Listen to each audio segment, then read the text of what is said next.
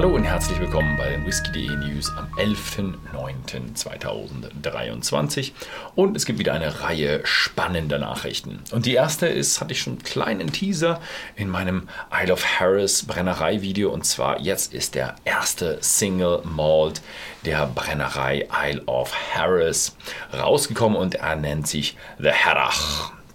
Lerach ist der ja, gälische Name der Inselbewohner. Design ist noch unbekannt. Sie haben es bis jetzt nur angekündigt. Das kommt raus. Offizieller Reveal ist am 22. September und zwar per Livestream auf der Brennerei Homepage. Also wer da sehr daran interessiert ist, der muss dann an der Brennerei Homepage vorbeischauen. Ähm, Sie haben ein bisschen was schon erzählt. Es wird ein äh, vermählter Whisky mit Alter zwischen äh, vier und sieben Jahre sein, also ein, ja, ein vierjähriger Whisky, wobei noch eine ganze Menge ältere mit da drin sind. Reifung in Ex-Bourbon, Ex-Oloroso und Ex-Fino Sherry-Fässer mit einem Rauchgehalt von 12 bis 15 ppm, 46% Volumen, nicht kühl gefiltert und erhältlich ab 9. Oktober. Ich darf dann auch gespannt sein, wie er schmeckt.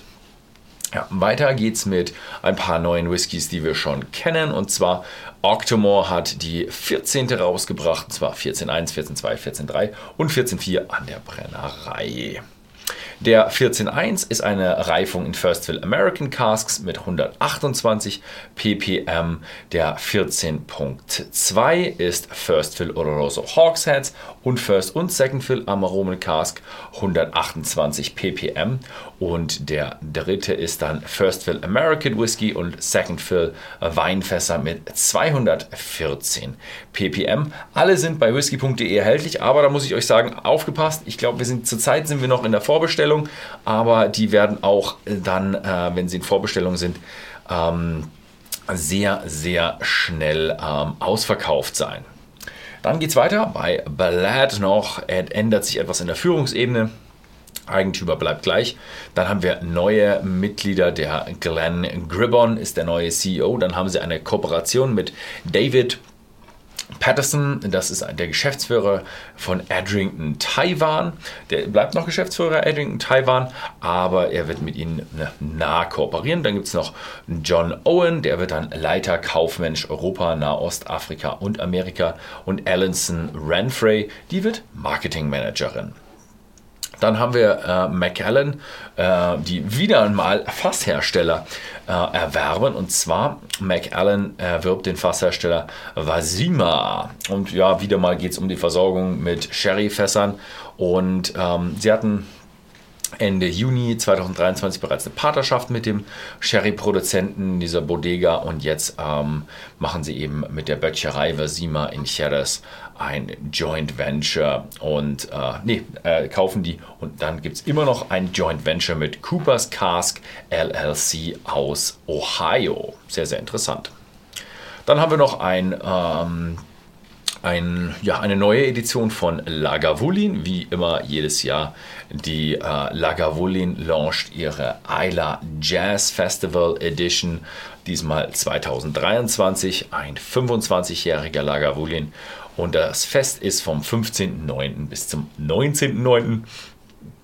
Ähm, ja, und jetzt steht hier noch 15 Jahre, also ein bisschen unklar, wie alt er ist.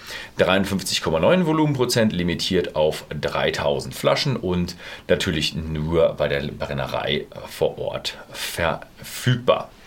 Dann haben wir ähm, Irland und da geht es um den neuen Powers John Lane Cask Strength Whisky. Es ist ein irischer Potstill Whisky mit 12 Jahren jährlich Abfüllungen und äh, 57,8 Prozent. Aber jetzt kommt wieder der i-Tüpfelchen, leider erstmal nur in Irland erhältlich.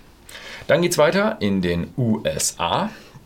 Und da ist die Brennerei Kentucky Owl ernennt äh, Maureen Robinson zur neuen Masterblenderin. Das ist eine Masterblenderin aus Schottland, die schon ja, jetzt ein Jahr im Ruhestand war. Und die, hat wohl der Ruhestand nicht so gefallen. Und jetzt hat sie sich eben einen neuen Job gesucht. Sie ist Trägerin Keeper of the Quaich und jetzt äh, und Mitglied der Scotch Whisky Hall of Fame. Und sie wird jetzt die Nachfolgerin von John Rea bei Kentucky Owl. Also nach riesigem Scotch-Erfolg wird sie jetzt in die Kentucky Whisky ja, Richtung gehen. Bin gespannt, wie es da so weitergeht. Ob das, ob man einen Schotten im Kentucky Whisky, ja, ob der das kann oder sie das kann. Weiter geht's im internationalen Bereich und zwar Cure hat sich neu aufgestellt und zwar haben die jetzt eine äh, neue Core Range aufgebaut.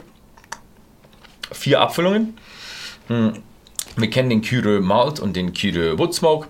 Die sind jetzt Teil dieser Core Range und jetzt gibt es eben noch den Cure Oloroso und den Cure Peat Smoke und alle werden 100% aus finnischem Rye hergestellt. Ähm, und diese zwei neuen Oloroso und Peat Smoke sind eben völlig neue Abfüllungen.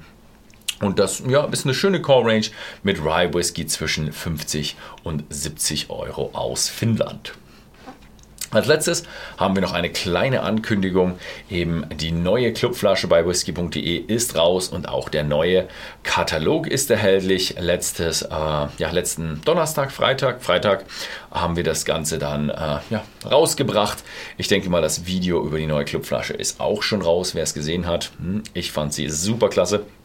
Schaut euch mal zu, ob ihr euren Club noch erweitern oder verlängern wollt oder mal Clubmitglied werden wollt. Da gibt es 5% auf alles und sehr exklusive Flaschen kann man dann auch äh, bestellen über den Club, wo andere Leute das nicht können. Ja, Gut, das war's diese Woche. Ich bin jetzt erstmal ein bisschen weg. Es wird eine ganz kleine Pause geben bei den News. Deswegen gab es jetzt zwei News in Folge.